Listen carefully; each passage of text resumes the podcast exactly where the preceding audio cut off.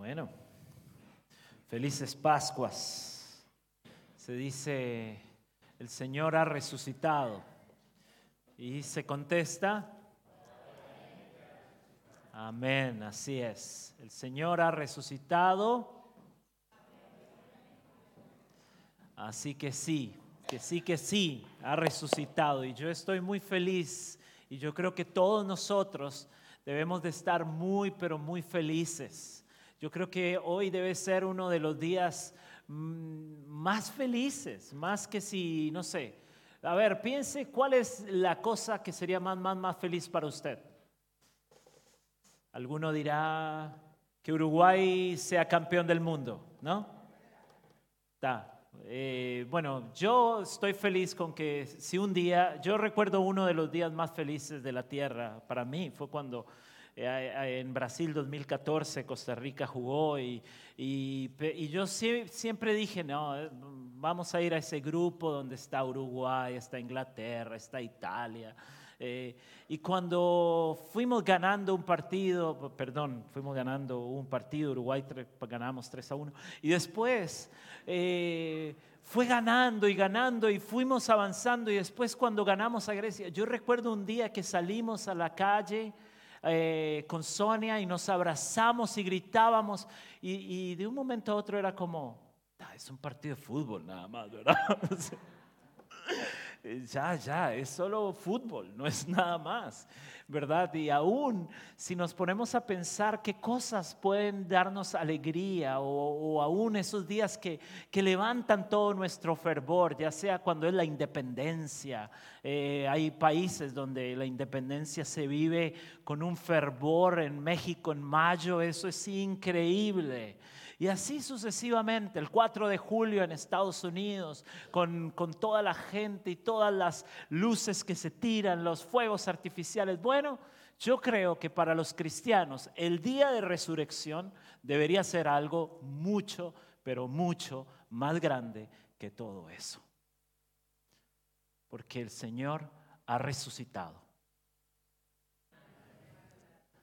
Verdaderamente ha resucitado. Y si Él ha resucitado, entonces tenemos esperanza. Y bueno, pero no podemos empezar a hablar de la resurrección sin un poquito recordar cómo acabó el viernes. El viernes ha terminado con una imagen realmente triste. Y esa es la de José de Arimatea, un hombre noble que ha pedido el cuerpo de Jesús ha rogado ante Pilato a pesar de lo que podía representar para él, siendo un hombre noble y del concilio, involucrarse con el cuerpo de alguien que ha muerto desnudo en una cruz como maldición. Pero él valientemente, osadamente, ha ido hasta Pilato y lo ha pedido.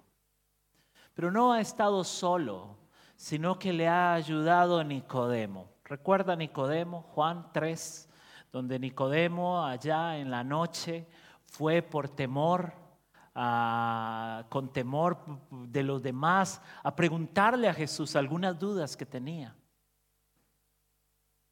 Y ahí estos dos hombres, ningún discípulo, ninguna persona influyente, y no vamos a saber más de estos hombres a lo largo de la historia, pero estos dos hombres en esta cueva cavada ahí en la, en la montaña, en un sepulcro nuevo, con una, con una, digamos, sábana nueva, blanca, han puesto ahí a Jesús y ahí se ha quedado su cuerpo. Pero es domingo y el Señor ha resucitado Y entonces, como Él verdaderamente ha resucitado, han empezado los rumores ese domingo. De acá para allá vienen de que el Señor ha resucitado. Las mujeres fueron y no fueron, y, seamos justos con esto, y es que nadie estaba esperando la resurrección de Jesús aquel día. Los discípulos se habían metido horrorizados en algún lugar de Jerusalén, estaban escondidos prácticamente. las mujeres habían ido allá hasta el huerto, no buscando a un Cristo glorificado que se había ya levantado su cuerpo resucitado, sino que habían traído especies para encontrar un cuerpo de un muerto y de un muerto que había sido convertido una sola llaga y había derramado hasta la última gota de sangre. Ese era el tipo de cuerpo que ellos estaban tratando, ellas estaban tratando de encontrar. Pero ha pasado de que empiezan los rumores, ellas han tenido, eh, han visto visiones, un ángel, todo está ocurriendo muy rápido. Y si ves los evangelios y empiezas a, leer todos los relatos de resurrección, te da esa impresión de que todo está ocurriendo muy rápido y que cada quien está diciendo lo que, lo que está mirando. Es tan confuso, pero tan grande lo que está ocurriendo. Es la resurrección del Señor Jesucristo. Y ellas han ido hasta allá a compartir y decir a los discípulos que miren que esto, que lo otro. Pero la historia que estamos por leer es la historia de dos, ni digamos discípulos, digamos codiscípulos, que son anónimos o prácticamente anónimos porque solo tenemos el nombre de uno que es Cleofas y que después de ahí no vamos a saber nada más de él y después vamos a tener al otro que no sabemos su nombre, pero que han empezado su viaje de regreso posiblemente a su pueblo natal, Emaús. Han escuchado sí los rumores, pero no les ha convencido. Han esperado que termine el día de reposo para entonces al otro día salir. Se quedaron oyendo los rumores, alguna que otra cosa, despedida. Fue casi, yo me los imagino diciendo, bueno, fue bueno hasta lo que duró. Gracias, ahí, vamos por la positiva. No sé, este, todo algo así. Y se fueron caminando, saliendo hacia Emaús, hacia su pueblo. Y es en ese momento que tenemos en esta historia de Lucas capítulo 24, versículo 13, que estamos a punto de leer. La historia de esos dos prácticamente anónimos discípulos o codiscípulos y que Jesús interviene e interactúa en su caminata. Lucas capítulo 24, versículo 13. Y he aquí, dos de ellos Iban el mismo día a una aldea llamada Emaús, que estaba a 60 estadios de Jerusalén, es como 10, 12 kilómetros. E iban hablando entre sí de todas aquellas cosas que habían acontecido. Sucedió que mientras hablaban y discutían entre sí, Jesús mismo se acercó y caminaba con ellos. Mas los ojos de ellos estaban velados para que no le conociesen. Y les dijo, ¿Qué pláticas son estas que tenéis entre vosotros mientras camináis? ¿Y por qué estáis tristes? Respondiendo uno de ellos, que se llamaba Cleofas, le dijo, ¿eres tú el único forastero en Jerusalén que no ha sabido las cosas que en ella han acontecido en estos días? Entonces él les dijo, ¿qué cosas? Mira, mira, ¿qué cosas? ¿Qué cosas? Y ellos le dijeron, de Jesús Nazareno, que fue varón, profeta, poderoso en obra y en palabra delante de Dios y de todo el pueblo. Y cómo le entregaron los principales sacerdotes y nuestros gobernantes a sentencia de muerte y le crucificaron. Pero nosotros esperábamos que Él era el que había de redimir a Israel. Y ahora, además de todo esto, hoy es ya el tercer día que esto ha acontecido aunque también nos han asombrado unas mujeres de entre nosotros, las que antes del día fueron al sepulcro. Y como no lo hallaron su cuerpo, vinieron diciendo que también habían visto visión de ángeles, quienes dijeron que Él vive. Y fueron algunos de los nuestros al sepulcro y hallaron así como las mujeres habían dicho, pero a Él no lo vieron. Entonces, Él les dijo, oh insensatos y tardos de corazón, para creer todo lo que los profetas han dicho. No era necesario que el Cristo padeciera estas cosas y que entrara en su gloria. Y comenzando desde Moisés y siguiendo por todos los profetas, les declaraba en todas las escrituras lo que de él decían. Llegaron a la aldea, a donde iban. Y él hizo como que iba más lejos. Mas ellos le obligaron a quedarse diciendo, quédate con nosotros, porque se hace tarde y el día ya ha declinado.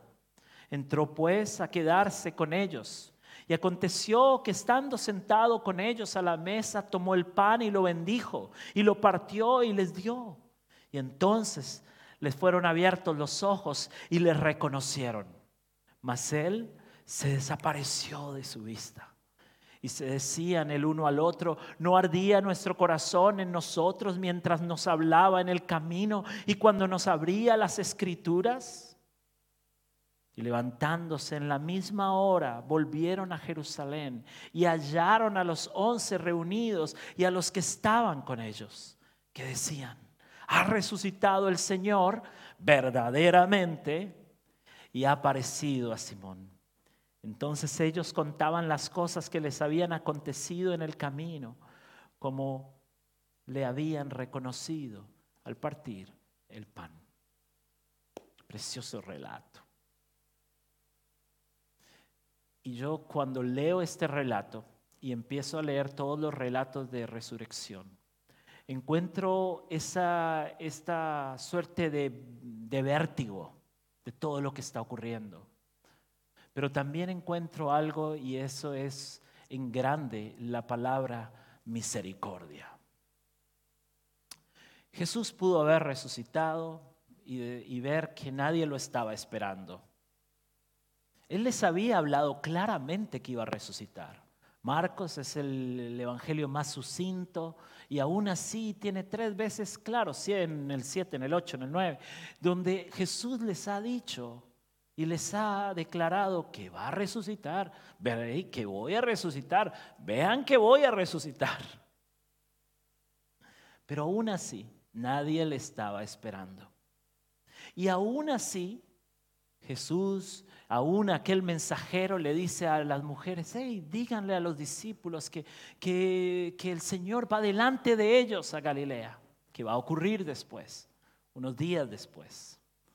Pero también vamos a ver que ahí le dice y a los discípulos y aún les dice, y a Pedro. ¿Por qué? Porque bueno, sabemos de que había renegado, bueno, más que eso, había sido eh, negado a Cristo varias veces. Pero también vemos a este Jesús que habla y cada interacción resucitado, vemos una misericordia enorme. No vemos un deseo de revancha. No vemos, no, veo, no vemos un deseo de, yo les dije a ustedes y ahora ustedes, insensatos.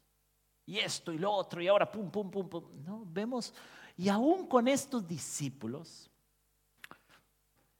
que son prácticamente anónimos, después de encontrarse ahí, va a, va a encontrarse con ellos al camino cuando ellos están yendo hacia otra dirección. No están yendo a Galilea, no están yendo, ellos están yendo, ellos están huyendo, ellos de alguna forma están tirando la toalla. Es como que la situación los superó. Y aún en esa caminata, Jesús se suma y empieza a caminar con ellos. Oh gran misericordia del Señor. Y este es mi primer punto esta mañana.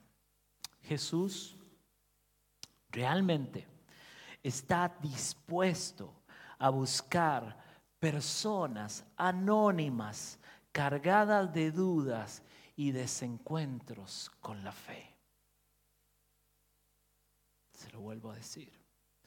Jesús verdaderamente está dispuesto a buscar personas cargadas de dudas y llenos de desencuentros con Él, con la fe, con la iglesia. Estos codiscípulos, si mirásemos como si fuera un rompecabezas, estos no encajan. Estos han visto todo lo que está ocurriendo y están yendo hacia otra dirección. Ellos tienen y nos dice por el relato de que ellos le hablan de que este Jesús no calzó con lo que eran sus esperanzas mesiánicas, de lo que debería ser el Mesías de Israel, el que debía redimir a Israel, especialmente en términos políticos. Este Jesús para ellos no cuadró. Un Mesías más de la larga lista de Mesías que ya habían venido y que vendrían después de Jesús. Este Mesías no cumplió las expectativas. Pero Jesús no tiene miedo a encontrarse con ellos para clarificarles, para aclararles quién era el Mesías y por qué el Mesías debía de ser sufriente. Y aquí a mí me encanta porque a mí me recuerda que Jesús no tiene ningún temor de encontrarse con personas agnósticas, ateas, personas que no creen en su sacrificio ni en su resurrección. Es más, puedo decir, y cuando pienso en alguien que me ha influenciado, ha influenciado tanto el pensamiento mío como el de muchos cristianos en la historia, como C.S. Lewis, era un ateo. Y pienso en tantas otras historias de personas ateas que no han creído, que, que, llenas de dudas y desencuentros con Cristo, con la iglesia, con la fe, con todo. Y Cristo sigue teniendo y deseando tener encuentros con ellos. Porque Él es la verdad.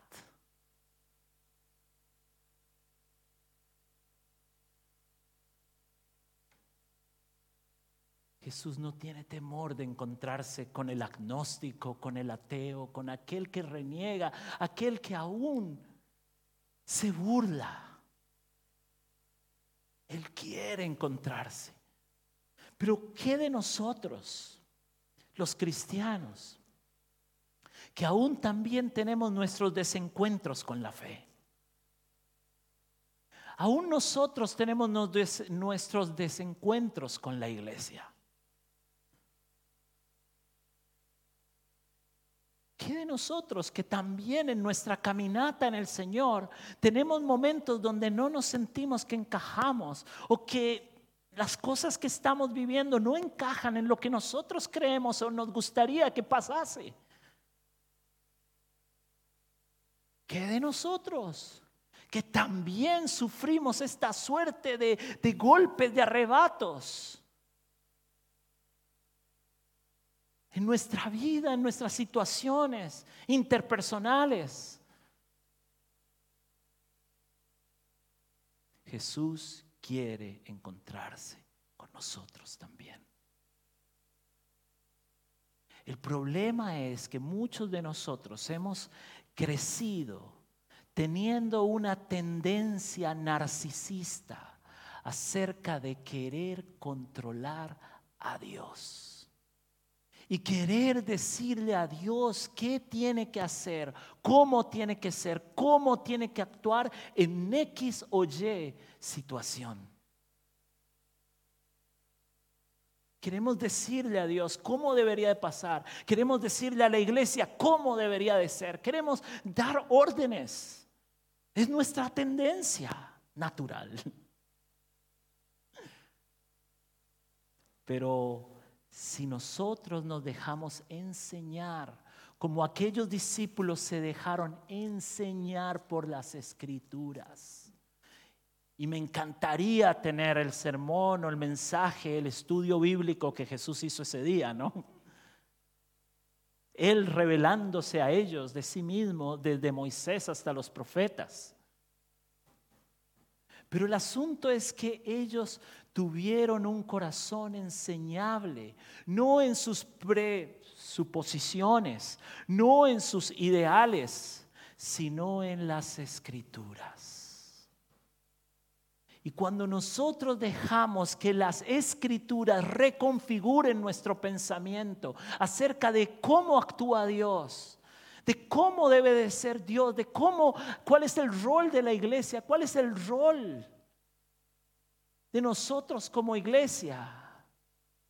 Y dejamos no nuestros prejuicios, no nuestras experiencias, sino a las escrituras hablar entonces somos enseñables. Y podemos llegar a experimentar incluso la oración de Job en el 42, en Job 42, cuando él llega a decir, sé que tú puedes hacer lo que quieras y que no se puede detener ninguno de tus planes. Tú preguntaste, ¿quién es el que con su falta de conocimiento oscurece mi consejo? Yo fui quien hablaba sin saber lo que decía. ¿No se ha sentido así a veces? Yo sí. He sido así. Hablaba sin saber lo que decía. Hablé sobre asuntos tan maravillosos para mí que quedaban fuera de mi entendimiento. Tú dijiste, óyeme y hablaré. Te preguntaré y tú me enseñarás. Yo solo sabía de ti de oídas, pero ahora mis ojos te han visto. Y por eso me arrepiento de lo que he dicho y veo que solo soy polvo y ceniza. Cuando tenemos una actitud enseñable, nuestros desencuentros con la fe con Cristo, con la iglesia y con, siga la lista, pueden ser sorteados. Pero hay que tener una actitud de querer ser enseñado por las escrituras. La siguiente realidad que yo encuentro que nos da este relato y que nos trae la resurrección es que Jesucristo no solo quiere caminar a nuestro lado, sino que Él quiere adentrarse en nuestras vidas. Y es ahí donde tenemos esta progresión, en el caminar, en, el ese peregrinaje de Emaús. Si ustedes ven conmigo, Jesús primero fue para ellos un forastero. Luego, aparte de forastero, se volvió un maestro que les enseñó. Luego de un maestro se volvió un invitado, ya que ellos le rogaron que entrase a su casa. Y luego de un invitado se volvió el anfitrión, porque tomó el lugar del dueño de casa, bendiciendo el pan y todo eso. Y por último, sus ojos se abren a un grado nuevo y logran ver que este es Jesús resucitado, que era el Dios vivo.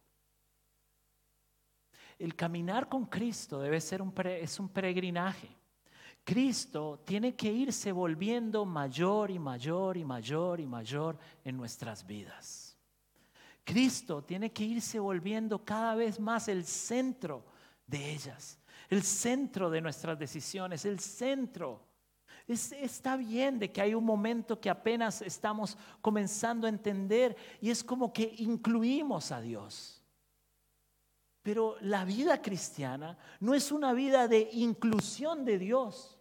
No estamos buscando incluir a Dios los domingos en nuestra vida, como si fuera un amigo que viene a, la parrilla, ahí al asado.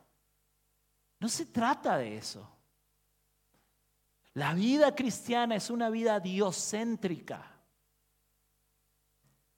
donde Cristo quiere volverse el centro de ellas, que Cristo quiere volverse el dueño, el anfitrión de nuestras vidas. Pero para eso es necesario que entendamos de que la resurrección nos, nos trae esta realidad. ¿Cuál es esa realidad? De que Él está vivo. Y que nuestra relación con Él no va o no es en un asunto o en un término como si nos relacionáramos con un personaje histórico. ¿Verdad? Si por ejemplo nosotros admirásemos a alguien, no sé, Artigas, Simón Bolívar, no sé. Sería raro que si hoy a la mañana alguien dijera que habló con ellos, ¿no? Alguien, si alguien dice, hey, yo quiero a Artigas, está bien. Pero si alguien hoy dijera, hoy esta mañana hablé con Artigas, seguramente que iría al manicomio, ¿no? ¿Por qué? Porque son la relación, son personajes históricos. Pero la relación que Cristo quiere tener con nosotros no es una relación como de un personaje histórico. La relación que Cristo quiere tener con nosotros es ese peregrinaje donde Él cada vez se vuelve más y más grande en nuestras vidas. Y aquí es donde yo me pregunto, yo mismo me pregunto, ¿qué nuevo he descubierto de Dios últimamente? Esta semana, ¿qué fue lo que te asombró en la palabra? esta semana, ¿qué fue lo último que te asombró acerca de este Dios? ¿Cuál fue la parte que no pudiste dejar de leer?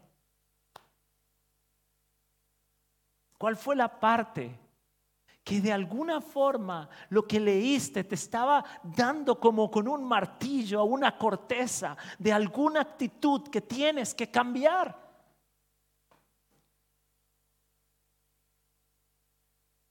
Pero si no podemos rastrear estas cosas en nuestra semana, en nuestra vida, es muy posible que entonces seguiremos siendo cristianos que no cambian.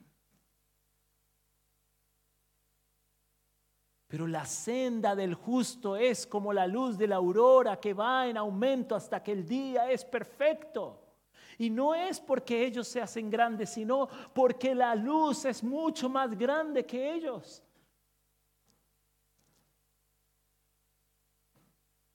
Pero para eso debemos de crecer en nuestro entendimiento, en nuestro asombro, en nuestra búsqueda constante, incesante por Él. Y por último, último punto, no es que estoy terminando necesariamente. Lo digo para que después no digan que miento. Por último punto, no terminando esta tercera realidad de la resurrección y que yo encuentro acá es que Jesucristo quiere que vivamos en ese poder liberador que significa la resurrección. Si uno ve esta historia con detenimiento, uno encuentra dos discípulos que están saliendo de Jerusalén, posiblemente por miedo, posiblemente por como hablábamos, este desencuentro con sus expectativas acerca de quién sería Jesús y qué debería de ser Él y hacer. Y por último, vemos de que cuando Jesús es revelado, de que Cristo ha resucitado, los vemos que se liberan del temor. Se liberan del temor al punto de que vuelven hacia Jerusalén a pesar de lo que podría significar para ellos. Y los vemos regresar y, acuérdense de que ellos estaban con los discípulos, habían oído ya las noticias de las mujeres, no, les, no le creyeron y ahora están volviendo para compartir esa noticia. Es como que Jesús cambió su dirección, los liberó del temor los liberó de sus falsas expectativas acerca de el Mesías. Y mi pregunta para nosotros es, ¿qué pasaría si nosotros comenzáramos a vivir? Porque supuestamente es así. ¿Qué pasaría si nosotros como cristianos empezáramos a vivir sabiendo que hay mucho más allá que esta vida. ¿Qué pasaría si nosotros recordáramos de que todo lo que estamos viviendo aquí es temporal, pasajero? Pero que lo que realmente importa es cómo y todo lo que viviremos en la eternidad. Hay un autor que me encanta, Keller, que hace estas preguntas. ¿Por qué es tan difícil enfrentarse al sufrimiento? ¿Por qué es tan complicado enfrentarse a las discapacidades y a la enfermedad? ¿Por qué es tan difícil hacer lo correcto cuando sabes que te va a costar dinero, tu reputación o incluso la vida? ¿Por qué es tan duro enfrentarse a la muerte o a la muerte de nuestros seres amados? Es doloroso porque pensamos que este mundo roto es el único mundo que vamos a tener. Fácilmente acabamos pensando que el dinero es la única riqueza que vamos a tener, que este cuerpo es el único que vamos a tener. Pero si Jesús ha resucitado, tu futuro es mucho más hermoso y mucho más cierto que todo eso. Pero cuando pensamos que el dinero que está en nuestra cuenta es todo lo que vamos, es toda la riqueza que vamos a tener, vamos a vivir desesperados. Si pensamos que esa casita donde vivimos la única casita que vamos a tener. Vamos a vivir centrados en cómo y todo el tiempo va a haber cosas para hacerle a la casa. Si pensamos que nuestro cuerpo así va a quedar siempre, así, ah, nuestro cuerpo se va a volver nuestro ídolo.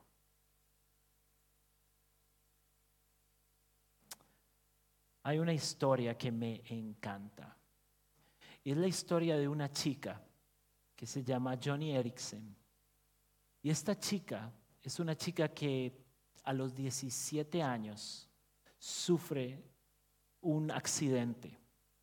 Y este accidente la deja cuadraplégica.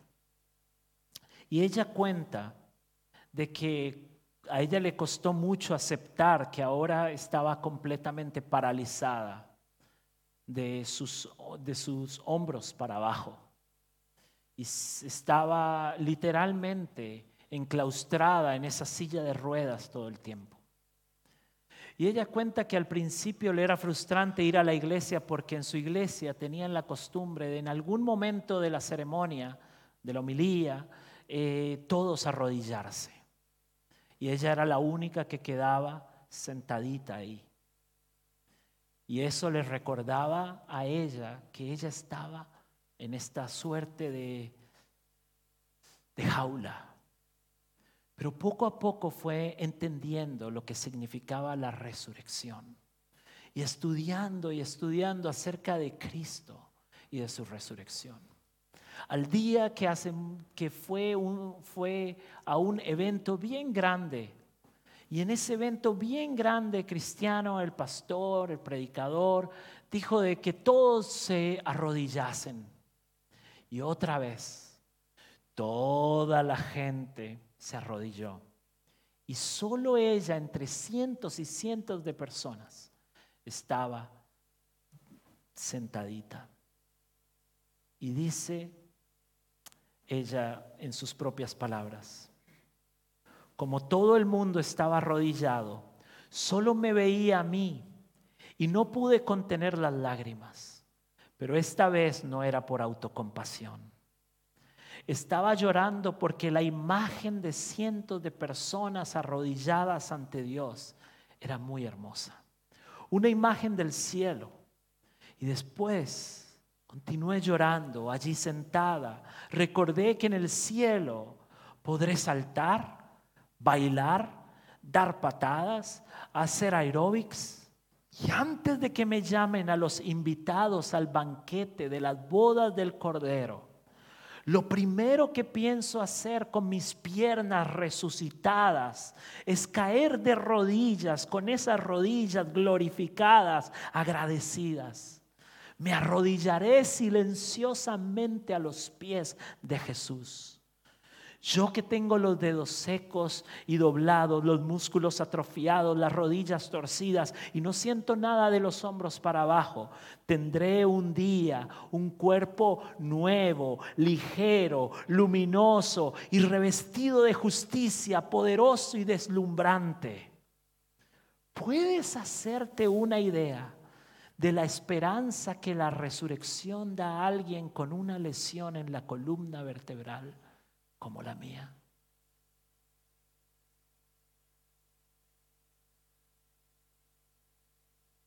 Es así. También para nosotros eso es la resurrección. Un día no seremos tal como somos. Y seremos como Cristo, con cuerpos glorificados gracias a su sacrificio. Y esto es otra realidad que nos trae la resurrección. Y solo para ahora sí terminar. Siempre que la iglesia primitiva habló de la resurrección, no lo habló solo como una realidad histórica comprobable, ya que, como dice Pablo, había hasta 500 personas que podían ir a Jerusalén a preguntarles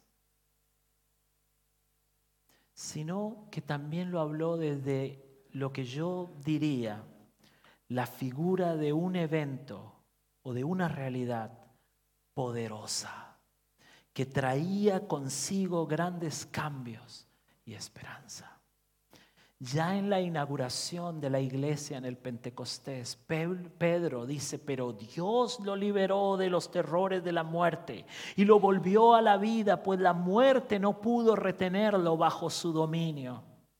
Pablo después menciona, ¿dónde está, oh muerte, tu aguijón y sepulcro, tu victoria? Y así pudiéramos ir y encontrarnos de que cada vez que se menciona la resurrección es como una realidad que tiene y que trae el poder y que nos recuerda el poder que Dios tiene. Y que ese poder de Dios es un poder que es capaz de cambiar cualquier pronóstico. Que ese poder de Dios es capaz de cambiar cualquier dureza de corazón que ese poder de Dios es capaz de sanar, de restaurar, de cambiar, de liberar en esta vida y si no en esta vida, en la siguiente. La resurrección es la mejor noticia que podemos darle al mundo. Porque si Él vive, nosotros también viviremos. Oramos.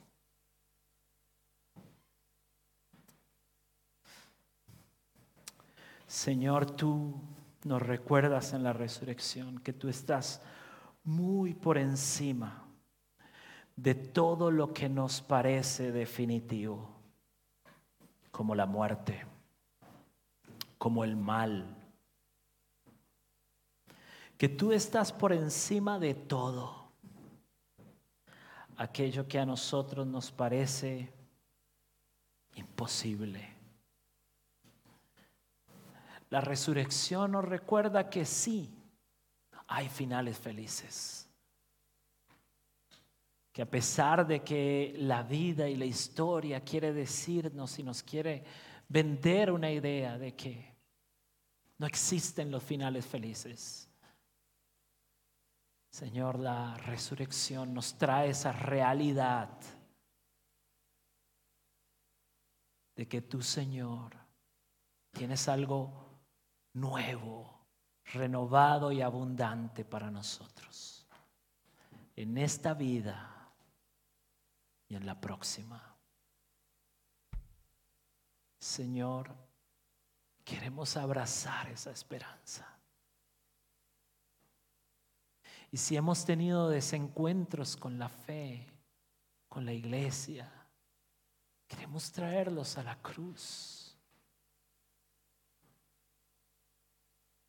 Si hemos tenido, Señor, momentos en que nuestra caminata, nuestras expectativas han sido, han sido ni congruentes con la escritura.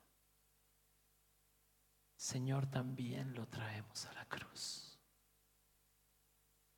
Y si aún nosotros hemos vivido nuestra vida como si esta vida y este mundo roto fuera lo único que vamos a tener, te pedimos perdón. Y venimos a esa cruz para dejarte ese yugo que ha sido demasiado pesado para tomar de ti ese yugo que es ligero. Ayúdanos a abrazar el poder de tu resurrección como ese poder que nos recuerda que no hay ningún pronóstico más grande que Dios. Y ayúdanos a ver no a la muerte no como el final de todas las cosas, sino como el inicio de grandes cosas, grandes nuevas cumbres que tendremos en ti, Señor. Ayúdanos a recuperar una visión bíblica, Señor. Por eso es que te pedimos que nos ayudes en nuestro asombro, en nuestra necesidad y en nuestra sed por las escrituras.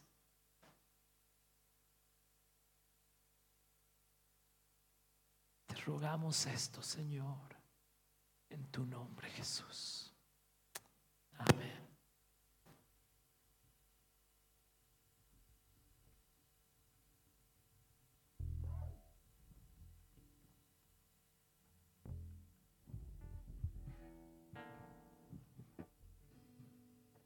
Los invito, los que quieran y puedan, ponerse de pie.